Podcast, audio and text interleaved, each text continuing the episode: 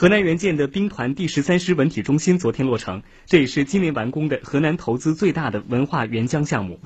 文体活动中心是新疆哈密区域内唯一一座集教育教学、群众文化、体育训练、演出赛事为一体的多功能文化体育综合活动场馆，总投资九千多万元，其中河南援疆资金六千万元。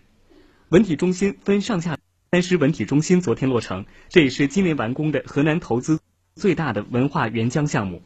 文体活动中心是新疆。从呃一五年以后，嗯，包括以后的“十三五”这个规划当中，主要重点技术培训，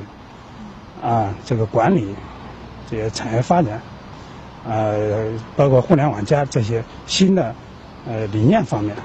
河南台报道，河南援建的兵团第十三师文体中心昨天落成，这也是今年完工的。河南投资最大的文化援疆项目，文体活动中心是新疆哈密区域内唯一一座集教育教学、群众文化、体育训练、演出赛事为一体的多功能文化体育综合活动场馆，总投资九千多万元，其中河南援疆资金六千万元。文体中心分上下两层，建筑面积一万两千七百多平方米，设有篮球、排球、